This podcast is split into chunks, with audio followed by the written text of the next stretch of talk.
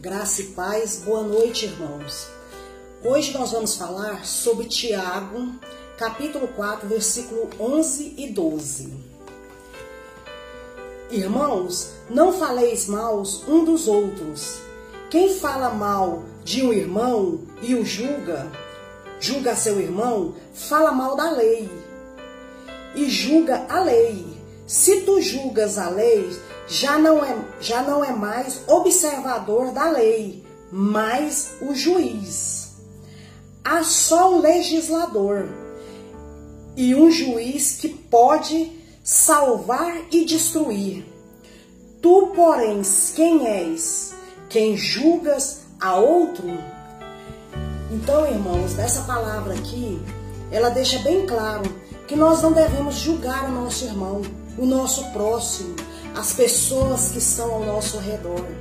Devemos sim observar, amar as pessoas que estão ao nosso redor, mas não julgar. A única pessoa que pode julgar e nos condenar é Jesus Cristo. Esse sim pode fazer julgamento sobre a nossa pessoa.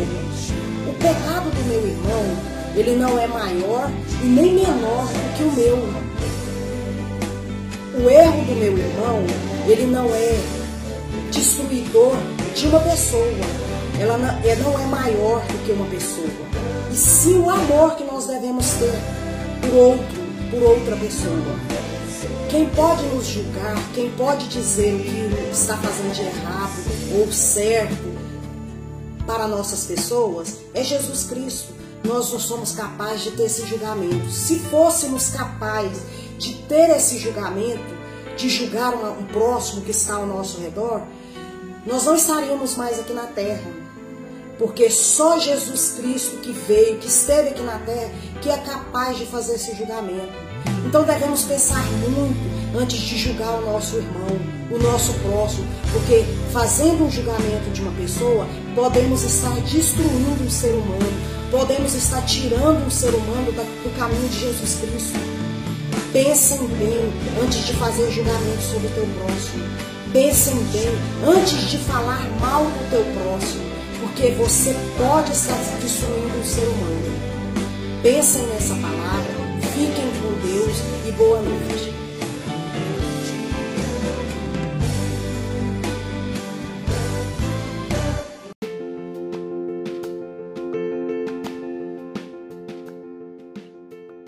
Meu irmão, eu tenho algo para te dizer. Os nossos cultos ocorrem todos os domingos a partir das 19 horas no nosso templo sede. A nossa ceia ocorre sempre o primeiro domingo do mês, às 19 horas, também no templo sede. Lembrando que na sexta-feira ocorre o nosso culto de intercessão, como é bom orar e falar com Deus.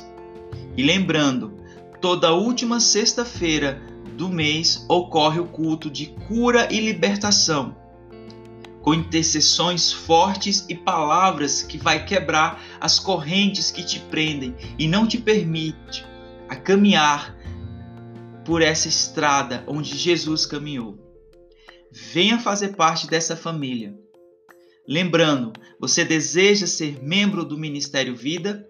Então entre em contato com um dos líderes que nós vamos direcionar para que você faça o curso de novos membros.